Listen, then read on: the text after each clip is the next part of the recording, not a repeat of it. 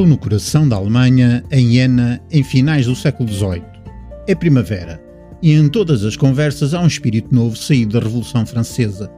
E eu sentado numa esplanada com os meus amigos.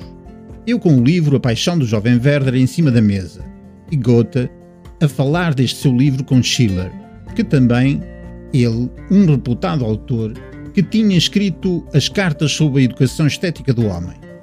E eu e o filósofo Schilling, famoso pela sua Naturphilosophie, a ouvirmos atentos sem pestanejarmos.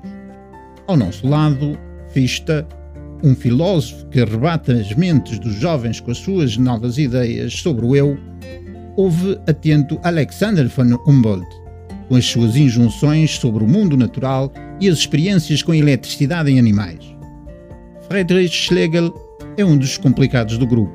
Crítico e escritor, pegou-se com Schiller, que é poeta e dramaturgo e outro dos grandes das letras alemãs. E eu sem paciência para estas coisas. Mas temos também Caroline, mulher de August Schlegel, que ajudou a traduzir Shakespeare juntamente com o marido, que ela entretanto mandou dar uma volta e trocaria por Schilling. Caroline não seguia nenhuma convenção social e estava sempre pronta para romper. Era rebelde e muito à frente da sua época, o que a tornava bastante mal vista entre as outras mulheres. Mas eu gosto dela. Depois temos o poeta Friedrich von Hardenberg, Novalis, que mais parece o jovem Werder do meu amigo Goethe.